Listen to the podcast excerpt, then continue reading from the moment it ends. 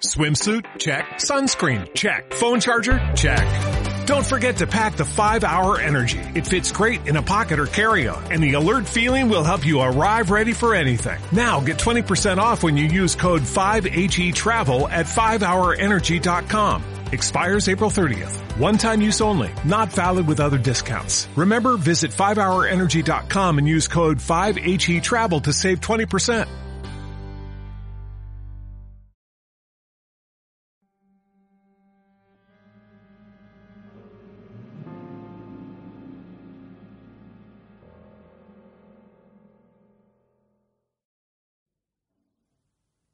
Exhortación a los médicos de la peste. Los buenos escritores ignoran si la peste es contagiosa, pero suponen que sí. Y por eso, señores, opinan que ustedes deberían mandar abrir las ventanas del cuarto en el que visiten a un enfermo. Solo hay que recordar que la peste bien puede encontrarse en las calles e infectarlos de todos modos, estén o no las ventanas abiertas.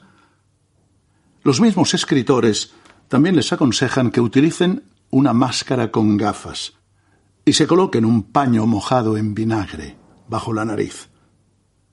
Lleven una bolsita con todos los extractos recomendados en los libros. Melisa, mejorana, menta, salvia, romero, azahar, albahaca, tomillo, serpol, lavanda, hoja de laurel, corteza de limonero y picadura de membrillo. Sería deseable que vistieran por completo de hule. Aun así, pueden hacerse ajustes, pero no hay ajustes posibles en las indicaciones sobre las que están de acuerdo los buenos y los malos escritores. La primera es no tomarle el pulso a un enfermo sin antes mojarse los dedos en vinagre. Adivinarán el motivo. Pero acaso lo mejor sería abstenerse de hacerlo, pues si el paciente tiene peste, no se le quitará con esa ceremonia, y si ha salido indemne, no los habrá llamado. En tiempos de epidemia, cada cual se cuida el hígado solo, para evitar confusiones. Para empezar, nunca deben tener miedo. Se sabe de gente que llevó a cabo muy bien su oficio de soldado, con miedo a los cañones, pero lo cierto es que las balas matan por igual a valientes y a medrosos. El azar incide en la guerra, pero muy poco en la peste. El miedo infecta la sangre y calienta los humores. Lo dicen todos los libros. Así pues, predispone a quedar bajo la influencia de la enfermedad. Y para que el cuerpo venza la infección, el alma tiene que ser fuerte. Por cierto, no hay peor miedo que el miedo al final postrero, pues el dolor es temporal. De ahí que ustedes, los médicos de la peste, deban plantar cara a la idea de la muerte y reconciliarse con ella, antes de entrar en el reino que la peste les prepara. Si salen vencedores en esto, lo serán en todo, y los verán sonreír en medio del terror.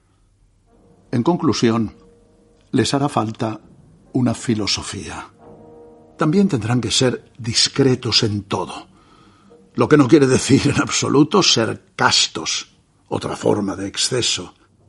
Cultiven una alegría razonable, a fin de que la pena no altere la fluidez de la sangre y la prepare para la descomposición. En este sentido, no hay como usar el vino en buena cantidad para aligerar un poco el aire de pesadumbre que les llegue de la ciudad apestada. En términos generales, observen la mesura, primer enemigo de la peste y regla natural de la humanidad. La peste procede del exceso. Es en sí misma un exceso e ignora la contención acérquenle la luz de la inteligencia y la equidad. En la práctica verán que es más fácil que no tragarse la saliva. Por último, tienen que ser capaces de controlarse y, por ejemplo, hacer que se respeten las normas que hayan elegido, como el bloqueo y la cuarentena. Un historiador de Provenza cuenta que en el pasado, cuando un confinado lograba escapar, mandaban que le rompieran la cabeza. No desearán esto. Pero tampoco pasarán por alto el interés general. No harán excepciones a las normas durante todo el tiempo que éstas sean útiles, ni siquiera cuando el corazón les apremie. Se les pide que olviden un poco quiénes son, sin olvidar jamás lo que se deben a ustedes mismos. Esa es la regla de un honor tranquilo. Armados con estos remedios y virtudes, sólo les restará hacer frente al cansancio y conservar la imaginación viva. No deben nunca, pero nunca, acostumbrarse a ver a los hombres morir como moscas.